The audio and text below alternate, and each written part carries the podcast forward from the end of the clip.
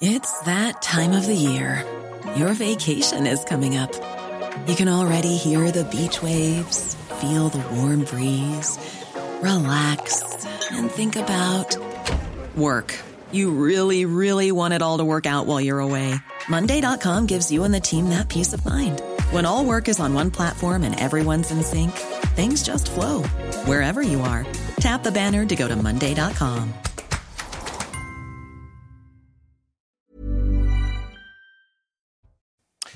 Il est pratiquement 12 heures. Soyez bienvenus. Je suis très heureux de vous retrouver. 12h, 14h. Vous connaissez l'émission. C'est Midi News Weekend avec euh, évidemment des reportages, des témoignages et des débats. Je vous présente l'équipe de grands témoins qui m'entourent dans quelques instants. Mais tout de suite, le sommaire de notre première heure. Et on commencera par prendre la direction de Marseille. Marseille où un homme a été roué de coups par une dizaine d'individus. Tout cela en toile de fond. Les trafics de drogue évidemment. Et maintenant, que fait-on? Oui, que fait-on dans la cité phocéenne? On a pourtant mis les moyens à Marseille. On a tout essayé. On sera avec Kauter Ben Mohamed, président de l'association Marseille en colère. Dans Midi News, une vidéo choc, celle d'un refus d'obtempérer qui aurait pu virer au drame? Cela s'est passé dans le nord, sur les terres, tiens donc, de Gérald Darmanin, le ministre de l'Intérieur. Un policier a été fauché par un chauffard, encore et encore un refus d'obtempérer. Que faire? Laurent Léambre, secrétaire adjoint Police Alliance des Hauts-de-France, sera notre invité. Et puis dans notre émission, on ira à Lyon, à Lyon où l'on évoquera la colère, le ras-le-bol des commerçants du deuxième arrondissement ils doivent faire face à une série de cambriolages. Pas surprenant, le commissariat a été fermé depuis deux ans. Voilà, vous savez tout ou presque sur le menu de cette première heure. Tout de suite, place à l'info avec Isabelle Piboulot que je salue. Bonjour Isabelle. Bonjour Thierry, bonjour à tous. Quatre départements en vigilance orange crue. Le Nord, la Meuse, les Ardennes et le Pas-de-Calais sont concernés. Le Pas-de-Calais qui a connu cette semaine un deuxième épisode d'inondation après celui de novembre. Au total, 191 communes ont été touchées. Un phénomène qui s'élargit en France selon le coprésident du groupe de travail sur la gestion des risques à l'AMF. Écoutez.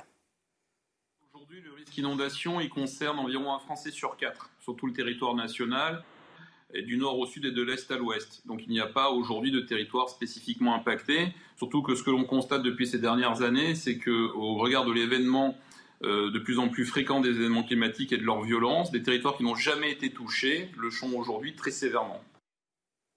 L'actualité au Proche-Orient, alors que les combats se poursuivent dans la bande de Gaza. En Israël, depuis le 7 octobre, la ville de Sderot est dévastée. Ses habitants ont vécu l'horreur et trois mois après, le traumatisme persiste. Reportage de Fabrice Elsner, Thibault Marcheteau et le récit d'Aminata Demphal. Tela était à sa fenêtre quand les terroristes ont attaqué le commissariat de Sderot, à quelques mètres de son appartement. J'ai peur. Je me rappelle tout le temps de ce qui s'est passé en bas de chez moi. J'essaie de dormir. Je prends même des médicaments, mais je n'y arrive pas. Les voisins de Robert et Teila étaient des Gazaouis qui travaillaient en Israël. Pendant un mois, ils sont restés cachés dans cet appartement par peur d'être considérés comme des terroristes. Tout ça, je leur ai donné pour être sûr qu'ils n'aient pas besoin de sortir. Après quelques semaines, l'armée israélienne interpelle ces trois Palestiniens pour s'assurer qu'ils n'appartiennent pas au Hamas. Leur appartement est entièrement fouillé. L'armée est arrivée, ils les ont pris pour aller à Ramallah, pour ensuite les emmener à Gaza. Trois mois après, le traumatisme du 7 octobre est toujours présent pour les habitants de Sderot. Le Hezbollah libanais affirme avoir tiré aujourd'hui des dizaines de roquettes vers une base militaire dans le nord d'Israël. Une attaque présentée comme une première riposte à l'élimination mardi du numéro 2 du Hamas dans son fief près de Beyrouth. Dans le même temps, hier, le ministre israélien de la Défense a dévoilé son plan sur l'après-guerre à Gaza. On écoute Yoav Galant. Je tiens à le dire clairement. Nous préférons la voie d'une solution diplomatique avec un accord, mais nous nous rapprochons du moment où le sablier se retournera. Nous continuerons à intensifier les opérations dans l'ensemble du secteur si nécessaire. Nous avons un objectif clair, faire rentrer en toute sécurité les habitants du Nord dans leur foyer.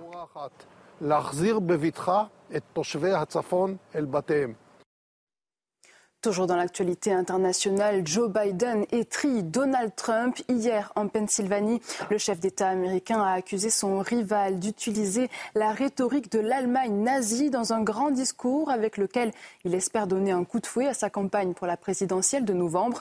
En meeting dans l'Iowa, Donald Trump, lui, a accusé le démocrate d'attiser les peurs lors d'un événement qu'il qualifie de campagne pathétique. Je vous propose d'écouter Joe Biden. Il qualifie ceux qui s'opposent à lui de vermine. Il parle du sang de l'Amérique qui est empoisonné. Faisant écho exactement au même langage que celui utilisé dans l'Allemagne nazie. Et puis David Soul, qui incarnait Hutch dans la série Starsky et Hutch, est mort jeudi à l'âge de 80 ans. Phénomène des années 70, l'acteur était indissociable de Paul Michael Glazer, avec qui il formait le duo de policiers à la célèbre Ford Grand Torino rouge. Son sourire, son rire et sa passion pour la vie resteront dans les mémoires, a déclaré son épouse dans un communiqué. Voilà pour l'essentiel de l'actualité à midi. Je vous retrouve dans un peu moins de 30 minutes pour un prochain point. Tout de suite, place à Midi News Weekend avec vous Thierry. Merci beaucoup, ma chère Isabelle. On se retrouve effectivement dans 30 minutes. Allez, tout de suite, je vous présente l'équipe de grands témoins qui m'entourent en ce samedi. Des fidèles de l'émission, Naïm Fadel, essayiste. Ravi de vous accueillir en ce samedi. Merci, bonjour Thierry. Kevin Bossuet, professeur d'histoire. Thierry. Tout va bien, Kevin Très bien. Euh, Bernard Cohen-Haddad, il y a longtemps que je ne vous ai pas eu sur ce plateau. Ça me fait plaisir. Président du Cercle de réflexion Étienne Marcel. Soyez le bienvenu. Bonjour Thierry. Ravi de vous retrouver. Et puis Arnaud Benedetti, politologue. Bonjour à vous. Vous savez, on ne va pas parler remaniement euh, ministériel. Ça viendra. Je sais que vous alliez me poser la question, mais. Ça viendra. On va prendre la direction de Marseille, je vous le disais pour commencer euh, cette émission. Euh, pourquoi Marseille? Parce qu'il y a encore eu une agression ultra violente. Un homme a été roué de coups par une dizaine d'individus. Tout cela, évidemment, avec en toile de fond le trafic de drogue. Récit Maxime Lavandier. On sera avec Kauter Ben Mohamed, présidente de l'association Marseille en colère. Oui, que peut-on faire à Marseille? D'abord le reportage. C'est dans la cité des Rosiers, dans le 14e arrondissement de Marseille, que l'agression a eu lieu.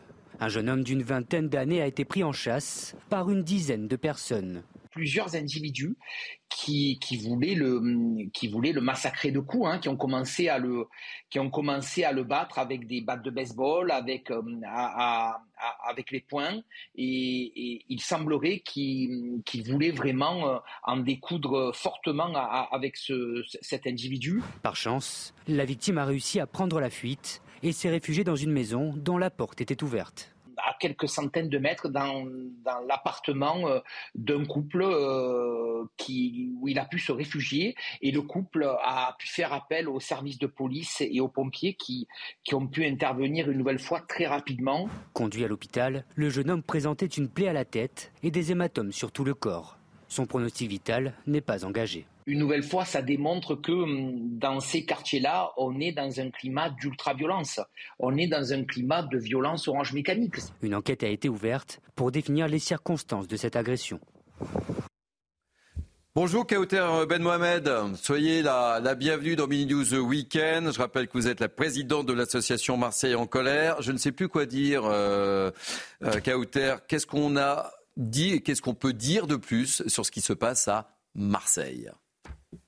On a tout dit. Le problème, il est peut-être là, c'est qu'on passe notre temps à dire, à faire des constats qui sont malheureusement toujours les mêmes, voire toujours plus graves, mais que malgré toute l'attention qui est portée sur notre ville, c'est une attention qui n'est pas portée dans, dans, la globalité de la problématique, parce que moi j'entends bien, M. Darmanin était là en début d'année euh, pour inaugurer encore un commissariat, mais moi j'insiste, ce n'est pas que le problème de la police, c'est un problème global, sociétal. C'est un problème d'éducation avec les parents, c'est un problème d'éducateurs qu'il n'y a plus dans les quartiers et lorsqu'il y en a, ils n'ont plus les moyens de travailler. Je rappelle que c'est mon métier que j'ai quitté il y a plus d'une dizaine d'années parce qu'on n'avait plus les moyens humains et matériels de travailler. C'est un problème euh, qui, ne concerne pas que ces, que cités. Moi, j'habite en plein cœur du centre-ville de Marseille, à quelques encablures de l'Amérique centrale, et lors des vacances de la Toussaint, je me suis interposée sur une scène de violence que j'ai jamais vue de toute ma vie, et pourtant Dieu sait que je, j'arpente les rues et de par mon métier et de par mes engagements, où une bande de jeunes a roué de coups un autre petit jeune qui, pesait 40 kilos à coups de pied dans la tête. Ils étaient 15 sur lui et j'ai dû me jeter sur lui pour qu'ils arrêtent de le frapper,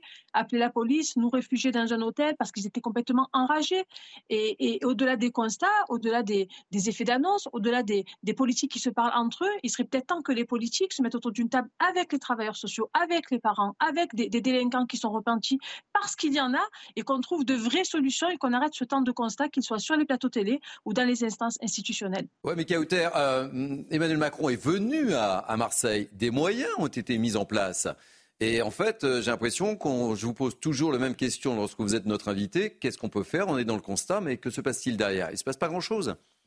Des moyens ont été annoncés, mais nous, travailleurs de terrain, nous n'avons pas encore vu la couleur euh, de cet argent ni les effets de cet argent, parce qu'il y a une galaxie entre ce qui est annoncé et ce qui est réellement mis à disposition des travailleurs de terrain, peu importe la nature de, ce travail. C'est pareil dans le médical, c'est pareil pour les hôpitaux, etc., etc. Donc oui, il y a des effets d'annonce, oui, il y a un intérêt certain de, du président de la République, de M. Darmanin pour notre ville. Ça, il y a aucun moyen. Il y a beaucoup d'argent qui a été annoncé, mais encore une fois, excusez-moi, moi, je vais citer que la majorité, et même je peux citer aussi euh, l'opposition. Madame Galli, Monsieur Payan, etc., font partie du paysage politique depuis 30 ans. C'est des gens qui ont mal fait leur travail ou pas assez fait leur travail pour que la ville soit aussi dans cet état. C'est aussi des politiques publiques qui ont été malmenées. L'argent est toujours annoncé, mais vous, allez dans les cités, c'est toujours des zones qui sont absolument abandonnées, défraîchies, où il n'y a pas d'espace vert, où il n'y a pas euh, ben, d'accès à la culture, d'accès au sport, etc. Donc moi, en tant qu'habitante et en tant que travailleur social, je demande à ces élus qui sont, eux, l'interface de l'État, où est cet argent?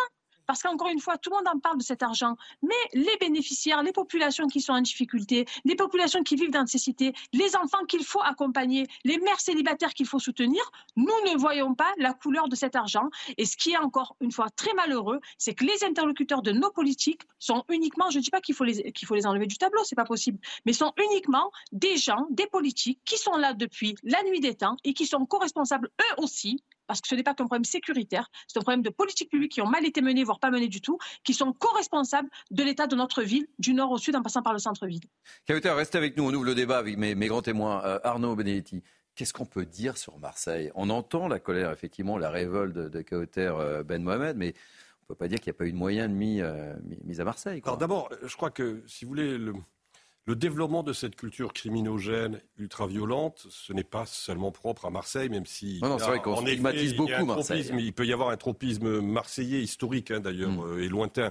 Mais euh, ce n'est pas seulement propre, encore une fois, à la cité euh, phocéenne. Ensuite, moi, j'entends bien ce que dit Madame, mais la réalité, c'est que si vous voulez, le discours qui consiste à considérer que le problème est d'abord social est un discours qui passe de moins en moins dans l'opinion publique parce que force est de constater que les politiques de la ville, depuis maintenant euh, mmh. trois décennies, on a beaucoup investi malgré tout, alors que l'argent était parfois mal réparti ou mal distribué, peut-être, un certain nombre d'ailleurs de rapports, euh, notamment de la Cour des comptes, l'ont montré, mais ce n'est pas suffisant. Si vous voulez, aujourd'hui, le vrai sujet, c'est que c'est un problème d'ordre public. Et tant que vous ne rétablirez pas l'ordre public, vous ne créerez pas les conditions d'une bonne application des politiques publiques, y compris des politiques publiques sociales et des politiques publiques d'accompagnement ou des politiques publiques en matière d'éducation. Donc, euh, ça veut dire quoi rétablir l'ordre public? Eh ben, tout simplement à un moment donné réprimer quand il faut réprimer et sanctionner quand il faut sanctionner. C'est ce que demande aujourd'hui une majorité de nos concitoyens. Et tant que, je veux dire, on ne prend pas en compte cette réalité-là, ou on la prend en compte de manière inappropriée, eh bien, je crains que le problème ne perdure et se reproduise. Naïm Fadel, vous connaissez bien un petit de la ville, hein, c'est un peu votre spécialité. Je ne sais plus quoi dire sur Marseille. Alors moi, Marseille, euh, c'est vrai que je rebondis sur ce qu'a dit Arnaud. En fait, euh, c'est pas propre à Marseille. Non, non, évidemment. Mais on a eu des chiffres du narcobanditisme qu'on a commenté sur ce plateau qui, euh, qui sont effarants. Je ne connais pas assez Marseille, donc je vais vous parler des villes que je connais et qui, qui sont aujourd'hui, qui font l'objet de la politique de la ville depuis plus de 40 ans. Parce qu'en fait, la politique de la ville, c'est fin des années 70. Alors, dès 77, il y a eu un rapport qui a été fait. Et à la politique de la ville, et je rejoins ce qu'a dit Arnaud, au lieu de répondre par l'ordre public et les sanctions, et notamment dès les, problématiques qu'on a rencontrées par euh, la question de la parentalité et de mettre au centre des politiques la parentalité, parce que dès ces années-là, dès les premières années, on a eu un problème de délinquance des mineurs. Donc, on a répondu par la prévention, par l'action sociale, parce qu'on a vu que par le prisme de la question sociale, Et, c'est ça qui a tout, en fait, qui a tout, euh, j'allais dire, faussé. Mmh. Et, euh, et la politique de la ville, c'est un argent fou qui a été mis en place. Moi, je travaille encore dans le cadre de la politique de la ville. C'est plus de. Alors, on dit aujourd'hui, depuis les années 2000, plus de 150 000 milliards d'euros. Mais vous imaginez, depuis les années, euh, début des années 80, c'est énorme. On a mis de la rénovation urbaine, on a mis des actions sociales, des actions de loisirs. Il faut le dire, le tout gratuit, le tout gratuit. C'est-à-dire que vous dévaluez la valeur aussi mhm. de, tout ce qui est mis en place. Et effectivement, eh bien, les dégradations continuent. Il faut savoir qu'il y a des, rénovations urbaines qui ont été faites dans des, villes. Moi, j'ai travaillé dans la plupart de ces villes-là. Eh bien, ces rénovations urbaines n'ont servi à rien puisqu'il y a eu encore de la dégradation. Mais cette politique aussi, elle a encouragé aussi l'entre-soi, l'enclavement, des enclaves ethnico-religieuses et une armada de soignants. Parce que à qui profite, excusez-moi, je vais vous dire le terme, le crime? Parce qu'en fait, on a mis en place cette armada de soignants, donc ils ont intérêt à, ce que ça reste comme ça. Il faut absolument changer de logiciel par rapport à la politique de la ville. Il faut tout renverser, il faut tout remettre à plat. Et moi, j'entendais ce que disait Madame, les éducateurs spécialisés, mais on en a mis des éducateurs hmm. spécialisés. C'est pour ça, que je, pose la question qu'est-ce qu'on peut faire qu'on n'a pas les éducateurs spécialisés aujourd'hui. Qu'est-ce qu'on peut faire vous, savez, euh, euh, Thierry, vous n'avez plus d'éducateurs de rue parce qu'ils ont peur d'aller dans, dans les mais quartiers. Oui, mais c'est ça. On a le sentiment que Marseille est au monde des narcotrafiquants. Expliquer les choses par les familles monoparentales, mais il faut arrêter parce que c'est faire offense à ces familles monoparentales qui justement ont le souci de bien élever euh, leurs enfants. Kevin Bossuet et euh, Bernard, juste après. Écoutez, ce discours social n'est plus audible. Expliquer les problèmes des quartiers et le trafic de drogue par le manque d'éducateurs, c'est un retour dans les années 80. La vérité, c'est que si il y a une prolifération du trafic de drogue, c'est qu'il y a un laxisme étatique qui est légendaire. Et ce qu'il y a d'inquiétant, c'est qu'aujourd'hui, les conséquences. Euh, il y a des conséquences terribles pour les trafiquants de drogue eux-mêmes. Il y a des règlements de compte, etc. Mais aujourd'hui, ça touche des personnes qui euh, ne sont coupables de rien. Je pense à, cette jeune fille Sokaina, mmh. qui est morte chez elle mmh. avec une, une balle, morte d'une balle perdue. Je pense également à Larbi, qui en avril dernier, euh, dans le 15e arrondissement à Marseille, alors qu'il jouait aux cartes, mmh. a reçu une balle perdue. Et moi, je pense qu'il faut aussi s'en prendre aux consommateurs. Il y a eu la mise en place notamment des amendes forfaitaires qui ne sont pas payées de manière majoritaire. Je pense que s'il y a récidive, il faut aller vers des peines de prison parce que là, qu'est-ce que l'on fait en fait? On démantèle les points de deal. Sauf qu'une fois qu'on a démantelé un point de deal, ce point de deal se reconstitue et l'offre est toujours présente. Donc il y a une guerre des gangs autour de la reconstitution de ce point de deal et on n'en sort jamais. Donc il y en a marre aussi de cette chape idéologique sur la consommation de drogue. La drogue c'est mal. La drogue, les, ceux qui se droguent doivent être réprimés et à un moment donné, euh, aller interroger des gens dans les quartiers. Tous ces gens qui font la queue pour aller se procurer de la drogue, c'est eux aussi qui gangrènent nos quartiers.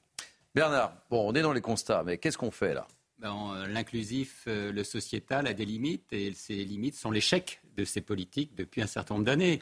C'était un peu un laboratoire pour Emmanuel Macron. Oui, hein, mais bien entendu. Hein. Et, peu de temps après, d'ailleurs, il y a eu des incidents. Peu de temps après son déplacement. Oui, mais hein. euh, ça fait des années qu'il y a des associations, ça fait des années qu'il y a des clubs, qu'il y a du social, du sociétal. C'est une bonne chose, mais on voit que ça a un échec. Aujourd'hui, la seule solution, c'est le retour dans l'ordre public, euh, la lutte contre les gangs, la lutte contre les clans, la lutte contre les communautarismes, la lutte contre le mafia. Ça, il faut des moyens à la police, il faut aussi une sanction pénale et des sanctions qui soient appliquées.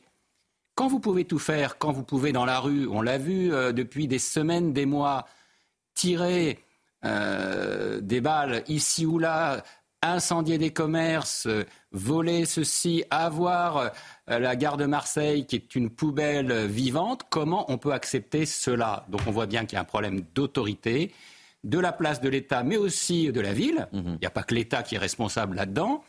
Et puis, euh, tout simplement, des sanctions pénales qui s'appliquent dans la cité pour que les gens puissent y vivre de manière sereine. Ce n'est pas le cas aujourd'hui. Kauter, vous êtes d'accord avec ce qui s'est dit autour de, ce plateau? Il faut des, sanctions sévères, il faut taper du poing sur la table. Je ne sais plus quoi vous dire, quoi vous demander d'ailleurs, Kauter. Mais bien sûr qu'il faut des sanctions pénales qui soient exemplaires, mais ça je le dis depuis, euh, depuis toujours. Et il y a un point que Kevin a soulevé qui est très important et que je dis aussi toujours, c'est que s'il n'y a pas de consommateurs, il n'y a pas de clients et il n'y a pas de prolifération. On oublie toujours, on parle de règlement de compte, c'est des assassinats qui sont prémédités. Aujourd'hui, Marseille fabrique, euh, certains de ses enfants sont des assassins professionnels, voire ils viennent, ils sont recrutés sur des réseaux sociaux pour euh, quelques centaines de milliers d'euros. Enfin, la, la vie humaine, on voit qu'elle a plus de valeur. Donc il faut des sanctions pénales, sauf que si ça suffisait les sanctions pénales, euh, on n'aurait plus de problème parce qu'il y a eu quand même quelques sanctions pénales qui ont été exemplaires. Et les gens, et, excusez-moi, je vais citer les frères Bengler, je vais citer Nordine Achouri qui a été tué euh, il y a 15 jours, etc. C'est quand même des mecs qui sont des têtes de réseau, qui gèrent leur réseau depuis la prison.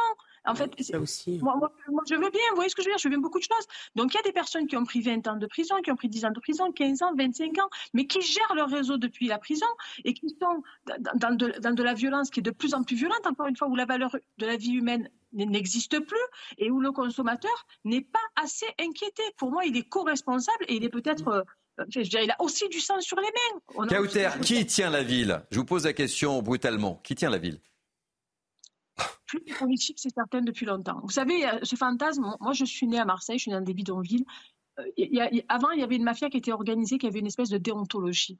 Aujourd'hui, ces mafieux ne sont plus, ils sont morts. Et euh, la ville a été reprise par euh, ben, des petits qui sont sans code, sans foi ni loi. Ben c'est la justice aussi des mineurs. C'est communautarisé. C'est aussi la justice des mineurs. Oui, tout à fait, Parce que. on met des enfants devant. Vous savez, moi, je me suis perdue dans une cité il n'y a, pas longtemps, ça fait longtemps que je étais pas été, dans le cadre de la rue. Et en fait, j'ai vu des enfants qui avaient l'âge de mon fils. J'avais envie d'ouvrir le corps eh de, la voiture et, de les mettre dedans et, de, et de s'enfuir. Et en fait, on voyait qu'ils étaient forcés, ils avaient le regard à gare, ils étaient tristes. Et il faut voir aussi, il n'y a, pas tous les trafiquants qui y vont de bon cœur. Il y a des petits jeunes sur mhm. lesquels on met la pression, on menace les familles. Moi, j'ai des familles qui m'interpellent. Mais je ne peux rien faire parce que c'est pas de, de, ma compétence. Je ne suis pas, je travaille pas à la préfecture de police. Vous voyez, moi, je suis juste une travailleuse sociale qui offre dans le cadre du logement. Donc, je rentre par la porte de logement et je découvre des, des détresses qui sont effroyables et, et certaines cités qui sont effectivement plus contrôlées ni par l'État ni par la République. C'est pour ça que je vous posais la question qui tient la ville, euh, Kauter euh, je, suis, je suis parfaitement d'accord avec Kauter parce que quand on s'intéresse un peu au trafic de drogue et au réseau, on se rend compte que les têtes pensantes des trafics de drogue s'en prennent notamment à des adolescents vulnérables, des adolescents qui parfois sont dans des centres d'accueil, n'ont pas euh, de parents et se retrouvent pris dans une spirale. Et on a retrouvé par exemple parfois des adolescents euh, séquestrés et torturés à cause du trafic de drogue. Moi, en tant qu'enseignant, je vois aussi que le trafic de drogue déstabilise le vivre ensemble, mmh. déstabilise l'école de la République. Je trouve que l'école de la République dans certains quartiers, ne fait pas assez de sensibilisation. Quand on entend parler de sensibilisation, on, on, comprend sensibilisation par rapport à la consommation de drogue. Mais il n'y a pas que ça. Mhm. Il y a aussi une sensibilisation par rapport au trafic de drogue. Il y a plein de gamins qui sont tentés euh, d'aller dans les trafics, de siffler quand euh, les trafiquants viennent contre de l'argent. Moi, j'ai déjà eu des réflexions où il y a des gamins qui m'ont dit, vous savez, moi j'ai un copain qui est dans le trafic de drogue, il gagne trois ou ah quatre fois plus ah que vous par mois. Comment voulez-vous que j'affirme mon autorité quand on se retrouve dans cette situation-là? C'est le pacte social qui est en train d'être gangréné. Et quand j'entends la gauche nous raconter qu'il faut encore des mesures sociales, alors que c'est justement ces mesures sociales qui font en sorte qu'on ne prenne pas des mesures euh, euh, euh, répressives et qui laissent prospérer ce trafic qui touche d'abord les milieux populaires.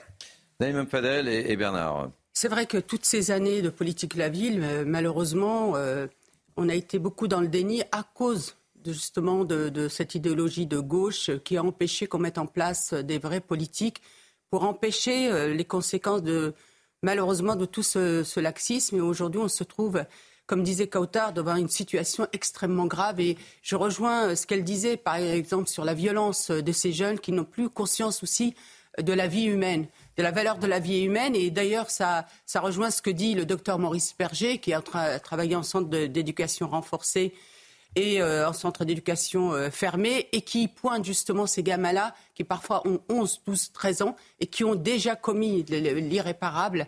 Et justement, c'est ça qu'il faut aujourd'hui pointer. Il faut absolument une justice des mineurs qui soit beaucoup moins laxiste. Il faut absolument mettre au centre la responsabilité et la place des parents. Ce n'est pas, encore une fois, une attaque contre les parents. C'est à un mmh. moment leur tendre la main pour les aider, mais aussi leur rappeler leurs devoirs. Très rapidement. Euh, oui, il faut revoir la, il faut revoir la pénalisation des mineurs. Ça, c'est vraiment quelque chose aujourd'hui de fondamental parce qu'on les utilise, ils s'utilisent et ils bénéficient aussi de subsides pour faire leurs actions mafieuses. Il y a aussi, Thierry, une économie parallèle qui fait vivre beaucoup de monde.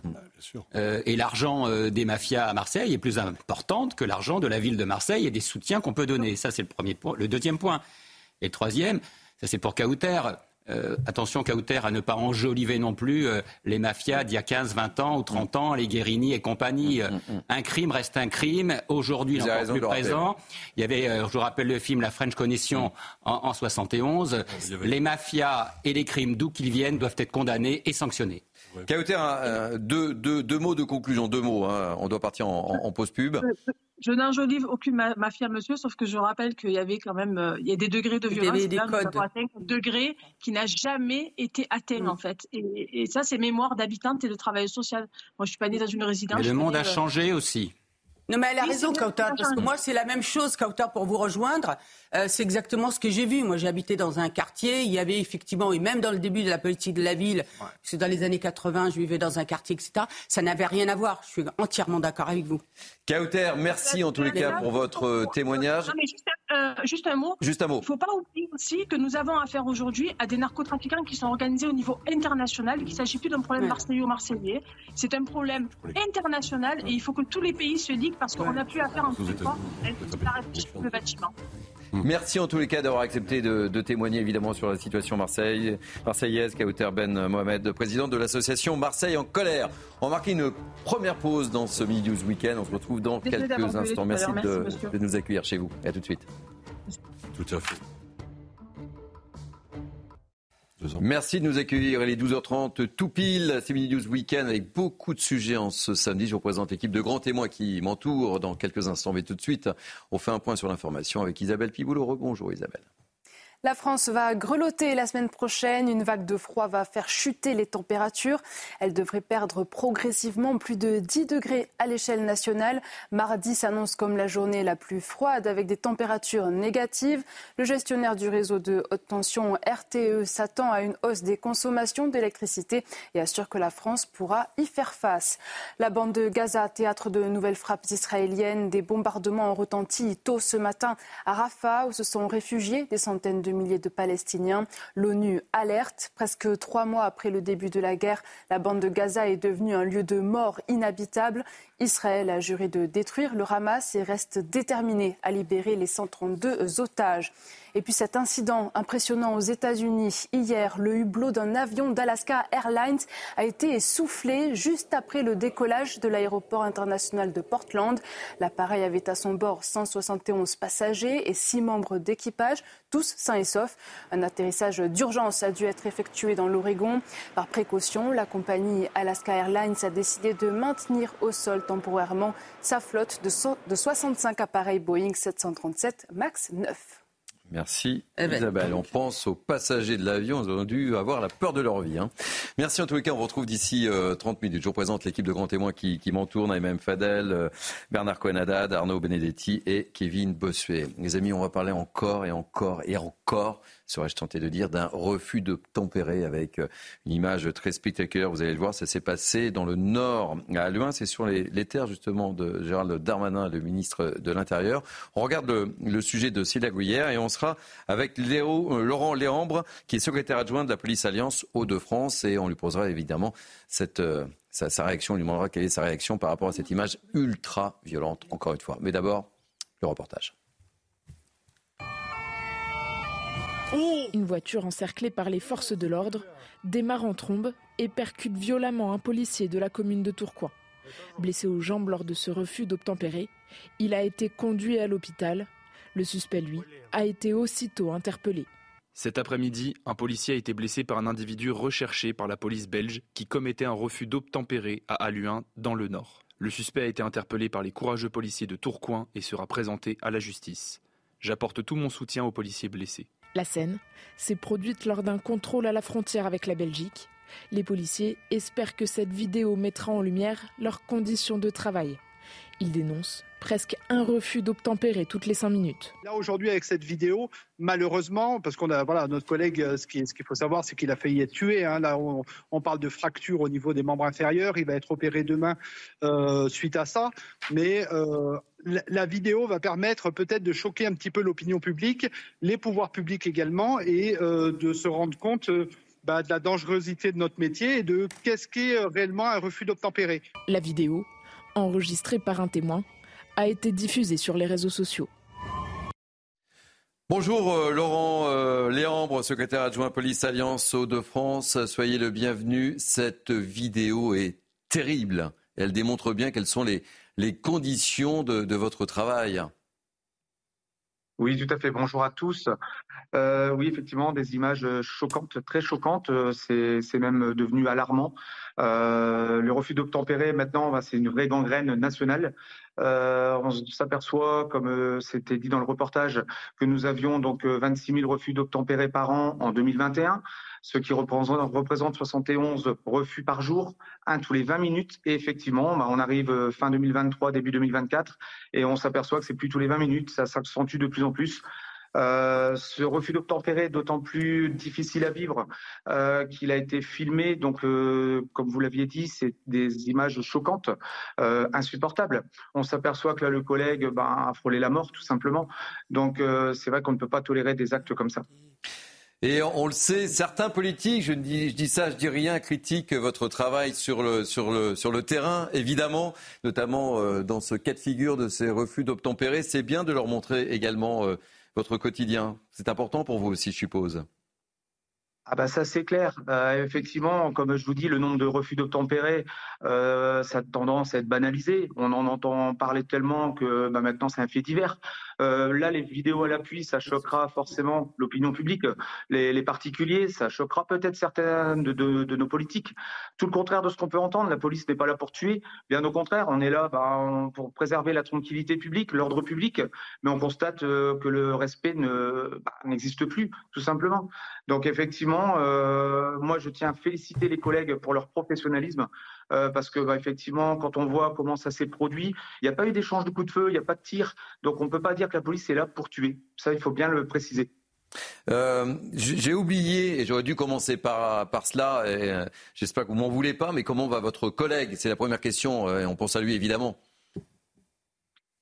Alors bon, apparemment, donc de ce que je sais, euh, ce sont les membres inférieurs qui ont été euh, bien touchés.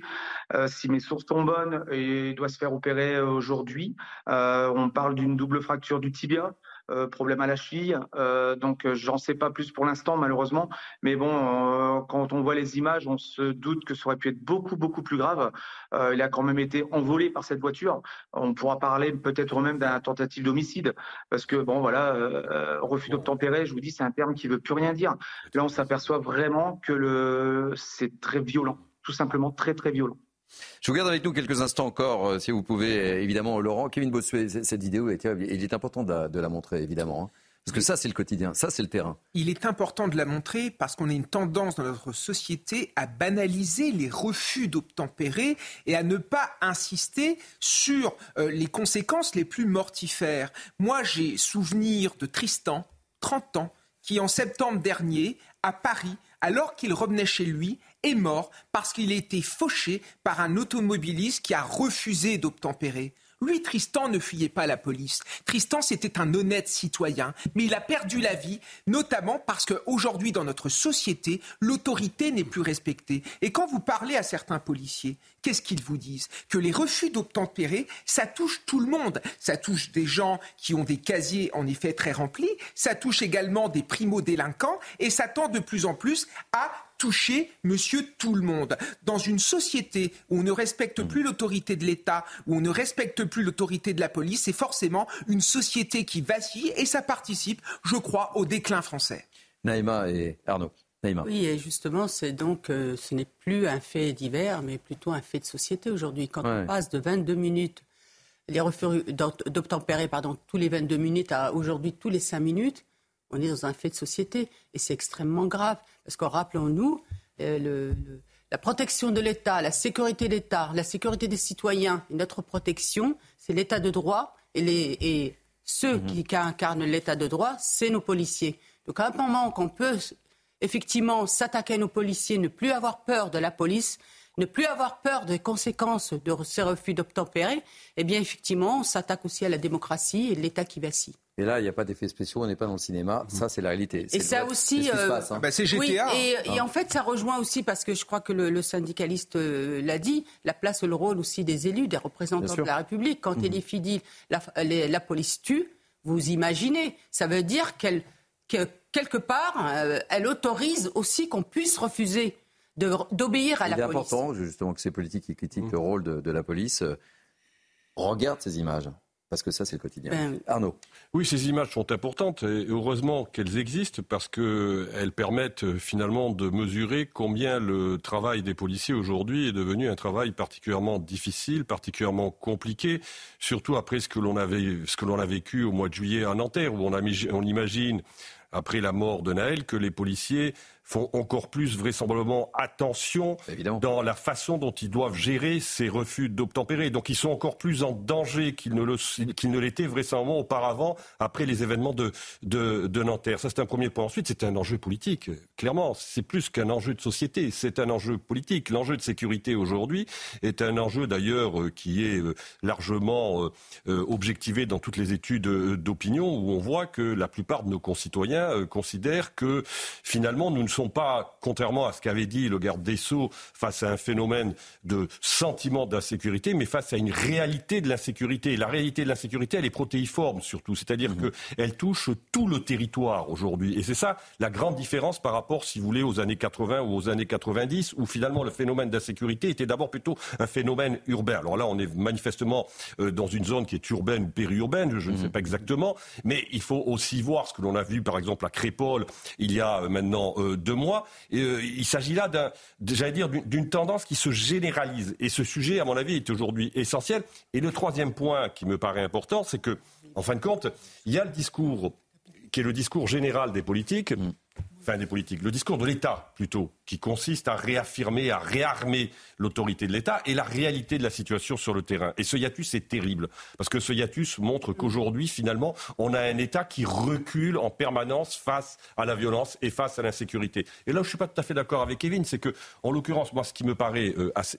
Il n'y a pas de banalisation. Il y a une banalisation peut-être dans un certain nombre de catégories de la population, mais globalement, quand on regarde les études d'opinion, il y a véritablement le sentiment que l'on est face à un point de, de, bascule euh, aujourd'hui qui existe et qui, qui, appelle un, un, réarmement de l'autorité. Non mais Arnaud, la banalisation, c'est le fait, c'est le fatalisme en fait. Mmh. C'est à dire ça existe, on se résigne face à ce phénomène. C'est comme les voitures brûlées, c'est comme les voitures brûlées le jour de l'an. C'est la résignation. Et après, je suis d'accord avec vous, Arnaud. C'est que le problème, c'est cette banalisation également au sein du discours de l'extrême gauche. Quand vous racontez à des gamins de banlieue que la police tue, que la police est l'ennemi de ces jeunes, comment voulez-vous que ces jeunes s'arrêtent quand la police les arrête? Il est là le problème. Il y a une partie du spectre politique qui est en train de tuer l'autorité de l'État, le vivre ensemble et qui met en danger euh, les concitoyens. Rapidement, juste très rapidement, je pense que ce discours est minoritaire dans l'opinion publique. Il, est très brillant, il est très brillant, il est très visible, mais il est minoritaire dans l'opinion publique. Je crois que c'est là où euh, je pense. Euh, Dernier mot. J'ai bien compris, Kevin. Je pense que Kevin ne parle pas de l'opinion. La majorité des Français, ils le vivent au quotidien, donc ils le voient. C'est comme quand la, la, Première ministre leur parle de ce sentiment d'insécurité, alors que les Français la vivent au quotidien, cette insécurité. Et justement, c'est parce que... Pourquoi le fatalisme et l'espèce de, de, de, de résignation à ce fatalisme C'est parce qu'on a le sentiment, enfin, parce qu'on voit tout simplement que le gouvernement aujourd'hui ne répond pas. Hmm. Comment cela fait-il que depuis des années ça dure jusqu'à qu'on arrive, qu'il y ait tous les cinq minutes des refus d'obtempérer? L'année dernière, on parlait encore de tous les 22 minutes. Et on verra si euh, Gérald Darmanin, parce que ça s'est produit sur cette terres, il s'est fendu immédiatement euh, d'un tweet de communication au normal ministre de l'Intérieur. Normal, il est aussi ministre de l'Intérieur hein, pour euh, prendre des nouvelles de, de ce policier. Dernière, dernière remarque peut-être, Laurent Léombre, sur, sur le débat, dernier mot Oui, bah, tout, bien sûr, je, je, on souhaite un bon rétablissement à notre collègue. Évidemment. qu'il n'y aura pas trop de séquelles. Euh, J'ai une pensée aussi pour les collègues qui sont intervenus, qui étaient présents à ses côtés.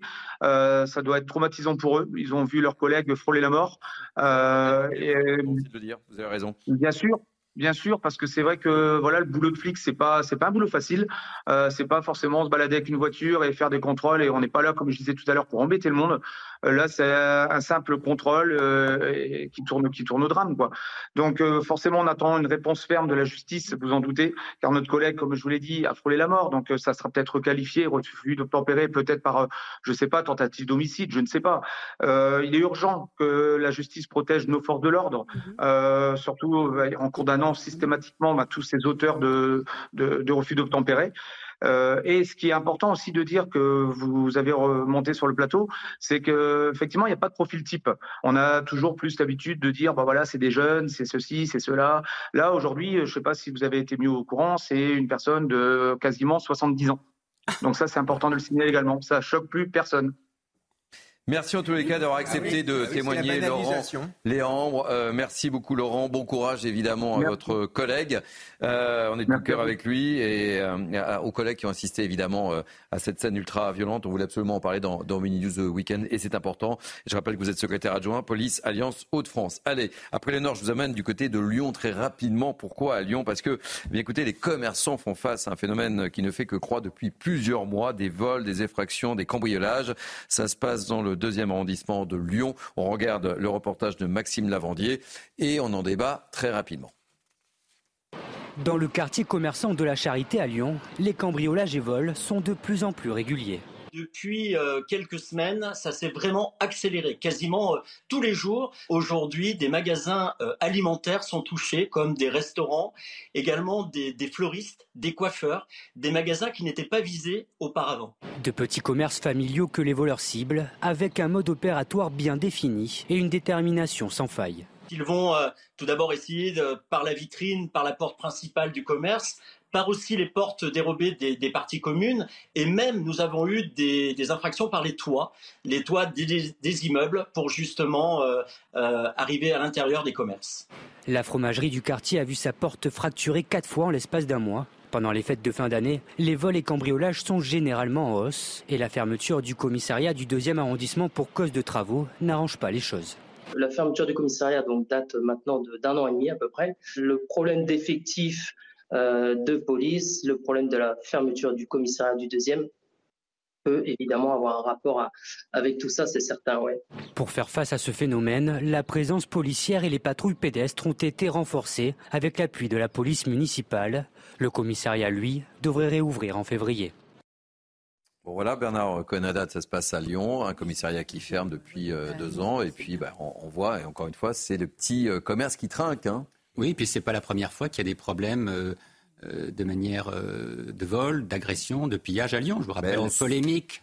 Quartier de la Guillotière. Exactement. On était ensemble, on Thierry, Thierry. Je vous rappelle la polémique cet été entre Laurent Vauquier et Grégory Doucet, donc sur l'intervention ou non de la police municipale mmh. lors des émeutes urbaines. Donc on a un vrai problème de sanctuarisation des commerces qui vivent aujourd'hui, je vous rappelle euh, l'enquête de la CPM nationale où beaucoup de commerçants, d'artisans et d'indépendants sont au-dessous du SMIC. Donc il y a une vraie difficulté euh, à vivre aujourd'hui euh, dans les quartiers, dans les villes. Et pourtant, Lyon, pendant des années, a été une ville lumière, ça a été une ville exceptionnelle pour l'artisanat, pour le commerce, pour la valorisation de l'économie.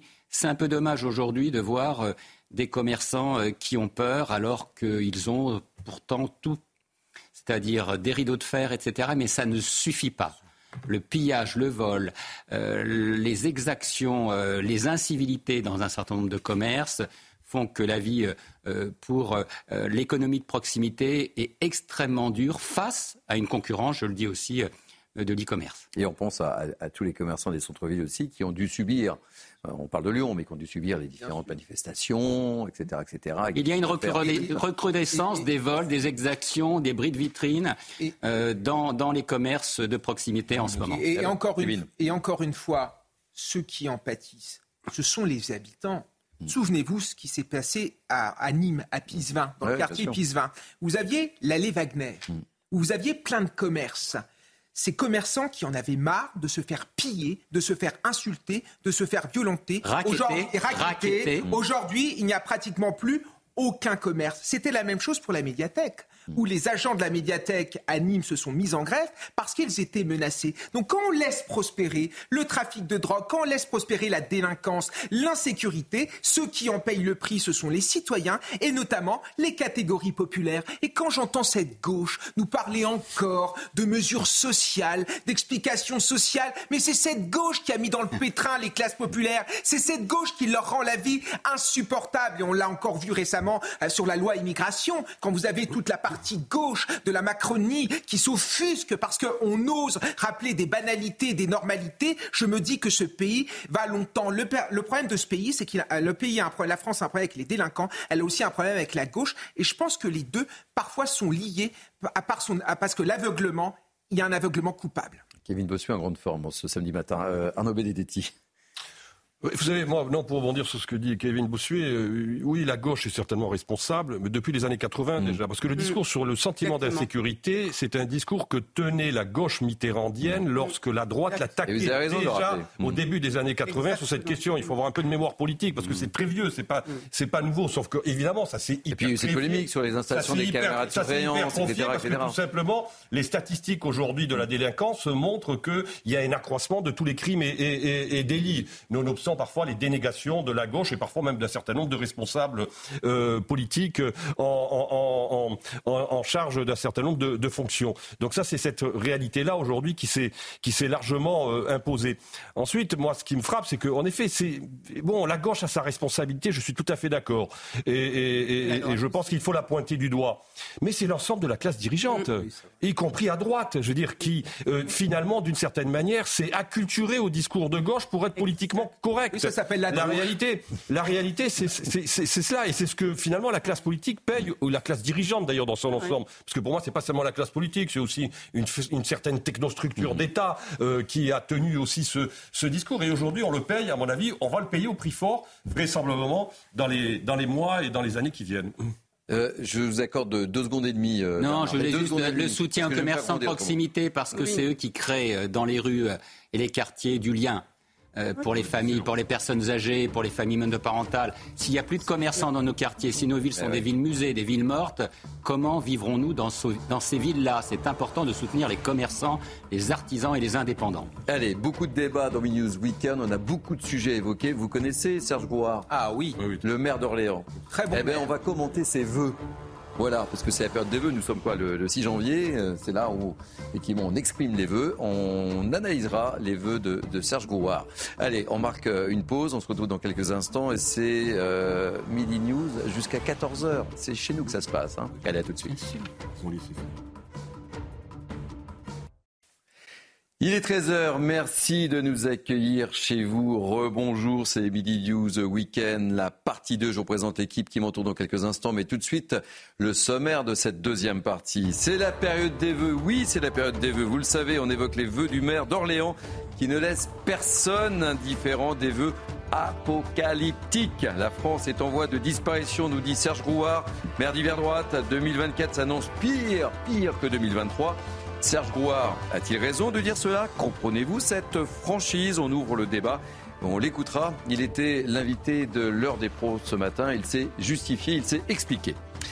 Dans Midi News Weekend, on reviendra sur le rapport de la Cour des comptes qui accable la France, la fameux rapport de la Cour des comptes sur la question migratoire. On vous en a largement parlé hier. La France a un retard important sur nos voisins européens dans l'aide au retour volontaire. Faut-il développer cette aide? Jusqu'à 2500 euros peuvent être versés pour un départ volontaire de notre territoire. On en parle avec nos grands témoins évidemment. Et puis Harold Iman, oui Harold Iman euh, sera avec nous. On évoquera le conflit du Proche-Orient. On va l'aborder sous un angle différent. Il ne s'agit pas que d'un conflit entre Israël et le Hamas. Il y a aussi une lutte plus vaste qui concerne les pays musulmans entre eux. Cette lutte oppose les sunnites et les chiites. Décryptage avec Harold Iman. Vous allez voir, c'est passionnant. On va essayer de vous expliquer tout cela. Mais maintenant, c'est place l'information avec Isabelle Piboulot qui incarne l'information chez nous dans Mini News. Bonjour Isabelle. Bonjour Thierry, bonjour à tous. À la une, quatre départements en vigilance orange crue, le Nord, la Meuse, les Ardennes et le Pas-de-Calais. Le Pas-de-Calais euh, qui a connu cette semaine un deuxième épisode d'inondation après celui de novembre. Au total, 191 communes ont été touchées. Les sols sont gorgés d'eau, mais la décrue se poursuit. Et puis la semaine prochaine, une vague de froid va faire chuter les températures. Elle devrait perdre progressivement plus de 10 degrés à l'échelle nationale. Mardi s'annonce comme la journée la plus froide avec des températures négatives. Le gestionnaire du réseau de haute tension RTE s'attend à une hausse des consommations d'électricité et assure que le pays pourra y faire face. La France, épinglée par un rapport de la Cour des comptes sur sa politique migratoire, l'Hexagone est en retard sur ses voisins européens, notamment sur l'aide au retour volontaire, une mesure moins coûteuse que pour un retour forcé. Les explications de Tancred Guillotel.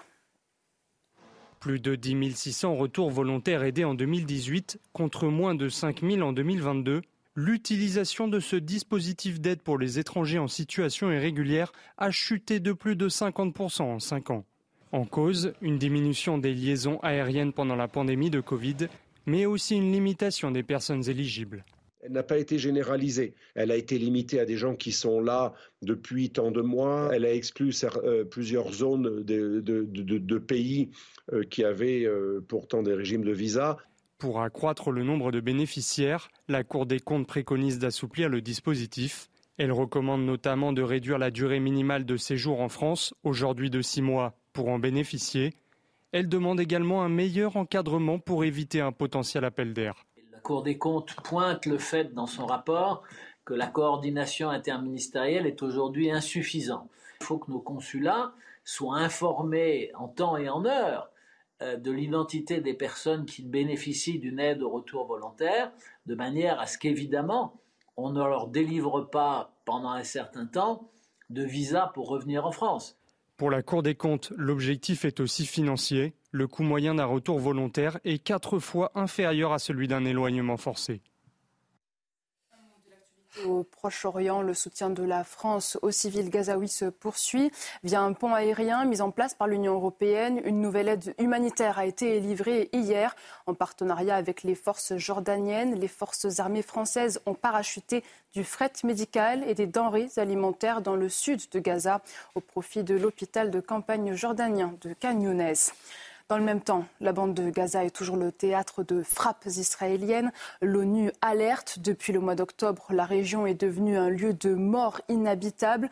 On va retrouver nos envoyés spéciaux en direct de Tel Aviv en Israël, Thibault Marcheteau et Fabrice Elsner. Bonjour à tous les deux. Thibault, des bombardements ont encore éclaté ce matin. Racontez-nous. Oui, effectivement, Isabelle, cela fait maintenant presque trois mois. Demain, cela fera euh, trois mois que la euh, guerre a commencé et l'armée israélienne doit mener euh, ses combats sur deux fronts, puisque la frontière nord, sur la frontière nord, la pression s'intensifie. Depuis ce matin, plusieurs dizaines de roquettes ont été lancées par le Hezbollah sur différentes localités d'Israël et notamment sur une base militaire d'Israël en réponse notamment à l'élimination cette semaine du numéro 2 de la branche politique du euh, Hezbollah. Le vice-président, l'ex-vice-président américain Mike Pence était d'ailleurs hier aux côtés de l'armée israélienne pour constater l'état d'alerte dans lequel l'armée israélienne se trouve. Et dans la bande de Gaza, vous l'avez dit, euh, l'armée israélienne a encore fort à faire. Depuis le début du conflit, depuis euh, trois mois, plus de 9000 terroristes ont été éliminés par l'armée et chaque jour, des centaines de cibles sont visées par l'artillerie, l'aviation ou encore la marine israélienne. Les porte-paroles de l'armée israélienne nous disent que sous la pression de, euh, de l'armée des combattants qui avancent au sol, eh bien, plusieurs membres du Hamas se rendent ils sont évidemment questionnés par les renseignements euh, israéliens qui glanent de précieuses informations. Et concernant les otages, cela fait plus euh, de trois mois que plus de 130 otages sont encore retenus dans la bande de Gaza. Et même si les négociations sont gelées depuis l'élimination de ce numéro 2 du Hamas, eh c'est l'objectif principal de l'armée, ramener les otages le plus rapidement possible sur le territoire d'Israël. Thibaut Marcheteau et Fabrice Elsner en direct de Tel Aviv. Merci à tous les deux. On termine cette page internationale avec cette attaque frontale de Joe Biden contre Donald Trump. Hier en Pennsylvanie, le chef d'État américain a accusé son rival d'utiliser la rhétorique de l'Allemagne nazie dans un grand discours avec lequel Il espère donner un coup de fouet à sa campagne pour la présidentielle de novembre. En meeting dans l'Iowa, Donald Trump, lui, a accusé Joe Biden d'attiser les peurs lors d'un événement qu'il qualifie de campagne pathétique. Merci. Voilà il fallait retenir de l'actualité à 13h. Et la suite avec vous, Thierry, bien sûr. Merci Isabelle. Ça promet la campagne aux États-Unis. ça promet. Ça part sur de bonnes bases. Allez, c'est la dernière ligne droite pour Milius Weekend. Nous sommes ensemble jusqu'à 14h. Vous connaissez par cœur ce rendez-vous avec moi depuis une heure déjà pour commenter l'actualité. C'est Naïma Mfadel, Bernard cohen Arnaud Benedetti et Kevin Bossuet. Beaucoup de sujets à aborder encore hein, durant cette heure. Vous le savez, nous sommes le 6 janvier. Et en début janvier, on peut encore offrir. Oui, c'est l'épiphanie en plus. Et puis on peut offrir les vœux. On a mois, mois de janvier. mois, Thierry. On a. Oui, je vous souhaite à tous et à toutes évidemment une très belle année. année. Je vous souhaite une très belle année, au moins 2024 bonheur et plus encore évidemment si affinité. Pourquoi je vous dis tout ça? Parce que j'ai le plaisir, évidemment. Hein. J'ai le plaisir de vous souhaiter une belle année, mais on va évoquer les vœux du maire de Orléans. Vous connaissez Serge Gouard, qui est venu souvent d'ailleurs dans, dans cette émission. Eh Serge Gouard, il a euh, faire ses voeux d'une manière très particulière. Euh, je vous en dis pas plus. On écoute ses voeux. On ouvre le débat juste après et on verra. Il était l'invité d'Ilot Deval dans, dans l'heure des pros ce, matin. Il s'est expliqué sur, ses voeux, un peu particulier quand même. Mais euh, belle année quand même, malgré tout. Mais écoutez Serge Gouard. Mes chers amis, en ce début janvier, il serait de bon ton de vous souhaiter une bonne année 2024 et je vous la souhaite bien sûr. Mais je n'y crois pas. 2024 va être pire que 2023, qui a été pire que 2022, et ainsi de suite. La France est en voie de disparition, voilà ce que je crois. Depuis 40 ans, nous faisons n'importe quoi ou presque. En voici dix morceaux choisis, mais avec les solutions car il y en a. Mes dix morceaux choisis. 1. Climat. Indépendance énergétique et environnement, ils sont déréglés et bousillés. 2. L'immigration, elle est massive et incontrôlée. 3. La délinquance, elle est explosive. 4. Nos valeurs, elles sont bafouées. 5.